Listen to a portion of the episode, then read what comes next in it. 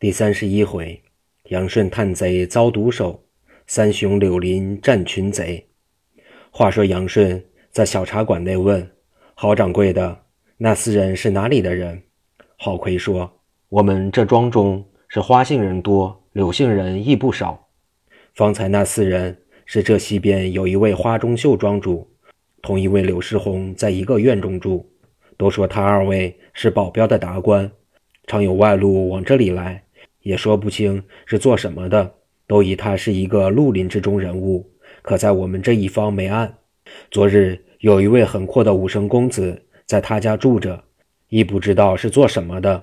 杨顺听了，心中明白八九，心中说：莫非这里是小西天的窝巢？我要捉住一个小西天的贼人，也好洗清我大哥不白之冤。想罢，在这里要了一壶酒，随便吃了点饭，给了钱。天就不早了，掌灯之时，郝掌柜说：“杨二爷别走了，在咱们这里住下，明日走，这都不是外人了。”杨顺说：“我非走不行，有紧急之事。”自己出来往北，由村背后往西走了不远，见有一所宅院甚大，心中想：莫非这是花家？窜上房，往各处探听，只见一层层院落，前边院中。一片灯火之光，照如白昼。他到那边一看，是北房五间，东西各有配房五间。北房之中灯火闪耀，一个圆桌面上边端坐着十一个人。东边是劫法场救来的李氏三杰等五个人，西边上手是刘香庙、焦雄、刘玉、刘红、花中秀、柳世红等。高摆酒宴，正然开怀畅饮，谈说方才之事。杨顺一听，知晓这贼人势大，自己独木不成林，未敢下去动手。想要听明白了，回玉山县调兵邀人，再来捉这伙贼人。追问素秋下落，听了听，方才要走，只听见一个家人嚷道：“有奸细！”屋中那些贼人一齐出来，往各处一看，杨顺方转身要往东逃走。花中秀早已看见，说：“呆小辈。”敢来探我的柳家庄，你是何字是鹰爪？杨顺并不敢答言，也不敢下去动手，往外就走。花中秀窜上房追下来，相隔有七八步远，掏出一个毒药镖来，照定杨顺背后打去。杨顺躲避不及，正中在琵琶骨上，觉着一阵麻木，心说不好，这是毒药暗器，我恐怕难逃性命。他知道毒药镖的厉害。这药中了镖，在致命之处，登时就死；要不在致命之处，你中镖一跑，非死不可。越跑药性散得越快，有三四个时辰，稀里糊涂的就死了。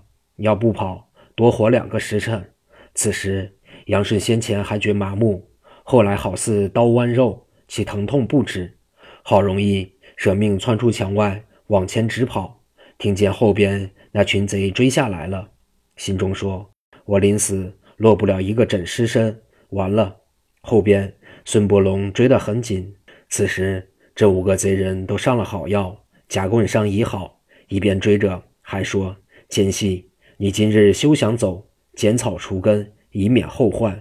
纵虎归山，长出牙爪，定要伤人。”杨顺正跑出有二里之遥，前边一片沙冈，甚是雄伟，高有一丈，舍命窜上坡去。浑身一软，倒于就地，往东一滚，径自去了。孙伯龙借月光看得更真，他哈哈一笑，说：“列位寨主，那奸细滚向那沙冈东边去了，咱们把他捉住，细问情节。”花中秀说：“不捉住，他也活不了。我那镖是我师傅亲授，打上人六个时辰就死，休想活。无非咱们捉住他，问问是何人，从哪里来。”众贼窜上沙冈，往下一看，并不见杨顺。东边有一座大柳林，正往东看，只见从柳林中出来一人，说：“呆，不种桑来不种麻，全凭劫掠做生涯。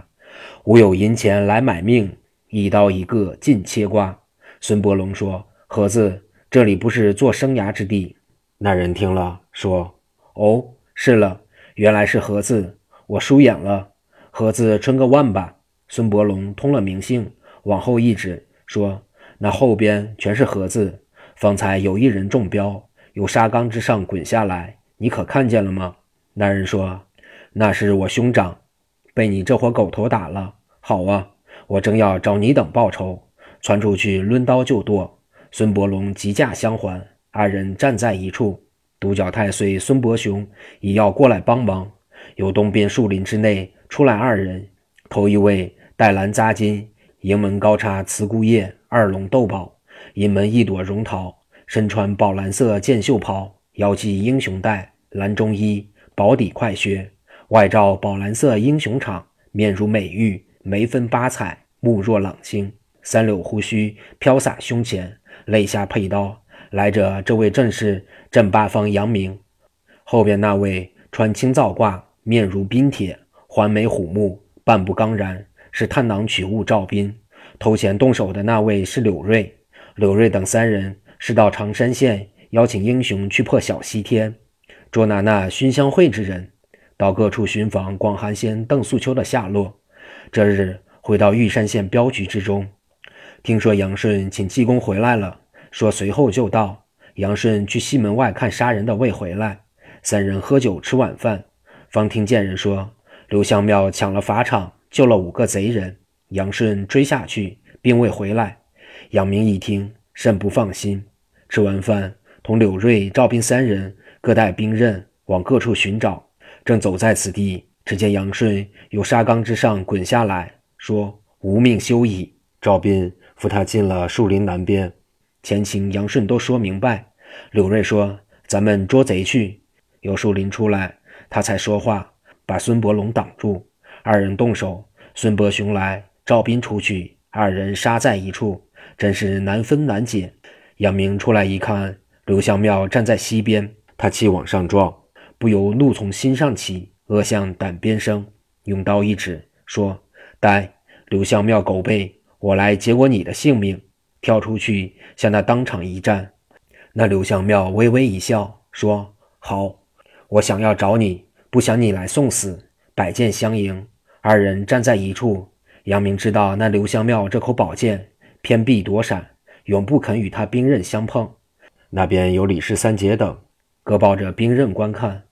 杨明与刘香庙二人杀得棋逢对手，正自难解难分。华中秀说。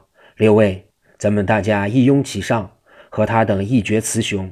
众贼方要过去，那刘香庙说：“别过来，我一人足矣。要以多为胜，赢了他，亦不算英雄豪杰。”正说之际，只听那边有人说：“刘香庙，你还算是英雄，我们这里亦不能以多为胜。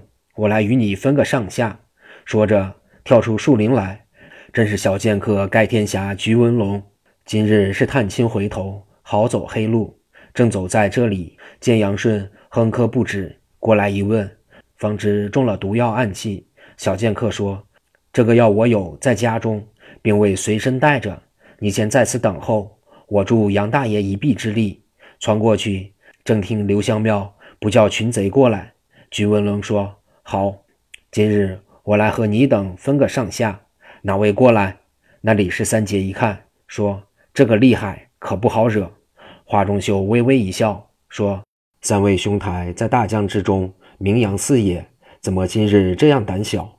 我这里有毒镖一袋，今日先叫他知我厉害。”伸手掏出一支镖来，照定那小剑客面打去。他这镖见血非死不可，要打在致命之处，当场损命；要打在别处，六个时辰一死。今日一镖打出来，小剑客伸手接住，说：“再打来。”你是送镖英雄，打镖你还没有学会呢。等着消遣之时，我教给你。